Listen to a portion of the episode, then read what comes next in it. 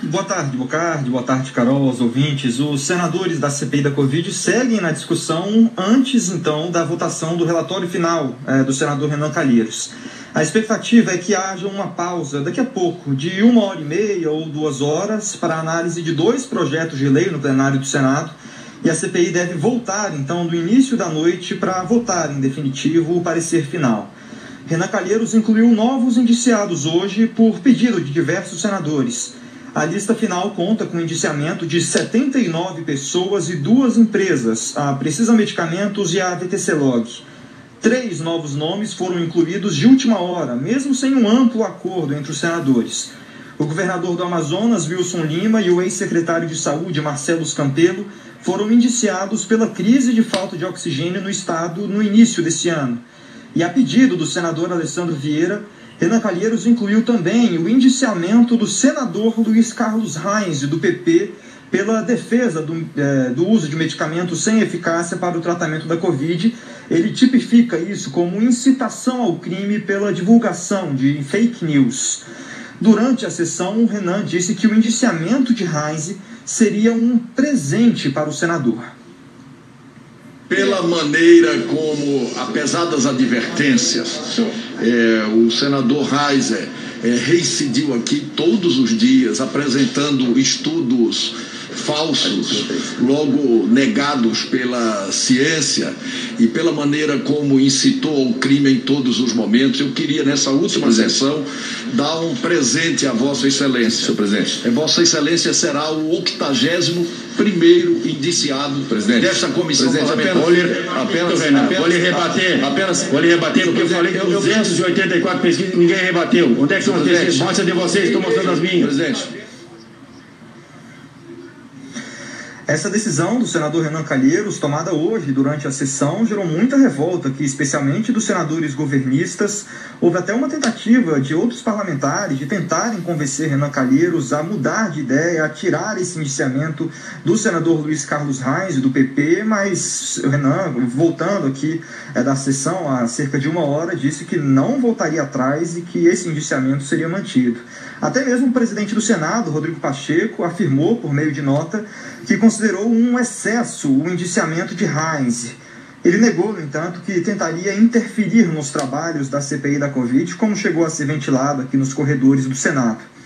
Os senadores também aprovaram um requerimento para pedir ao ministro Alexandre de Moraes, do Supremo Tribunal Federal, que inclua no inquérito das fake news a declaração do presidente Jair Bolsonaro associando a aplicação de vacina com a AIDS.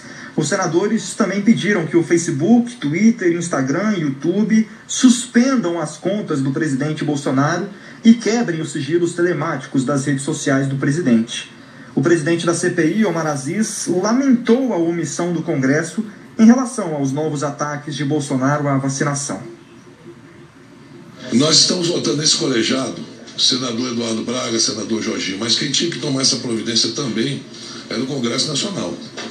Isso é muito grave o que foi colocado pelo presidente da República. Acho que o Congresso tinha que se posicionar em relação a isso. Nós podemos, senhor presidente, fazer uma recomendação da, da, da, Comissão Parlamentar de Inquérito para a presidência do Congresso para que tome providência Eu acho que nós precisamos fazer isso, senador Alessandro. Sabe por quê? O presidente é uma instituição, a presidência é uma instituição.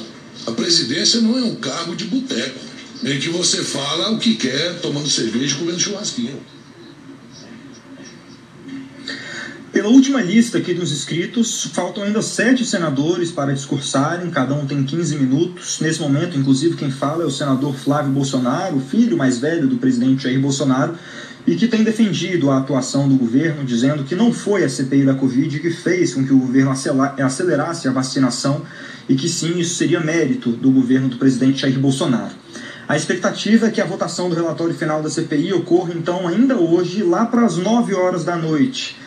Há uma ligeira possibilidade ali de adiar a votação, a depender do andamento da sessão do Senado, mas essa opção é considerada mais remota porque atrapalharia a agenda de entregas do relatório para os órgãos competentes, como está prevista a entrega amanhã de manhã do relatório para o Procurador-Geral da República, Augusto Aras. Bocardi.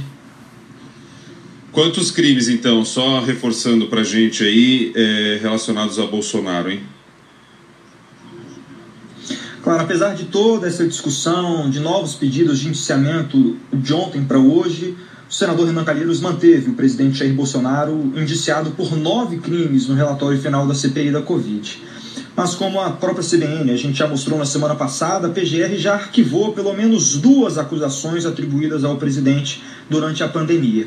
O relator Renan Calheiros, do MDB, disse que o PGR, Augusto Aras, não pode fazer vista grossa ao relatório da CPI da Covid. Para ele, Bolsonaro tem culpa pelas mortes na pandemia. A sociedade queria saber quem assumiu a responsabilidade com o agravamento das mortes, com esse morticínio que tomou conta do Brasil e por que não evitou muitas das mortes que a CPI demonstrou que poderiam ter sido evitadas. Essa responsabilidade é de muita gente, tem muitos indiciados, mas ela é principalmente desse presidente da República, desse serial killer que tem compulsão de morte e continua a repetir tudo que fez anteriormente.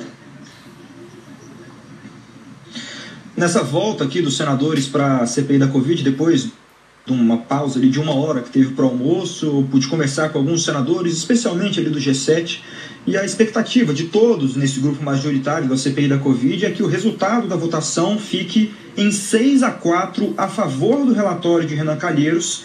O sétimo voto favorável seria do presidente da, da CPI, Omar Aziz, mas ele não precisará votar se não houver empate.